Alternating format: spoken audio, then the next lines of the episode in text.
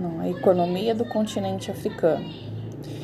A economia da África incide na agricultura e nos recursos dos povos. Cerca de dois terços dos portadores da AIDS do planeta habitam nesse continente. A África detém um consumo acentuada, acentuado e a economia possui destacado declínio. Esses fatores colocam o mercado africano bem atrás dos outros mercados, quando o assunto é globalização.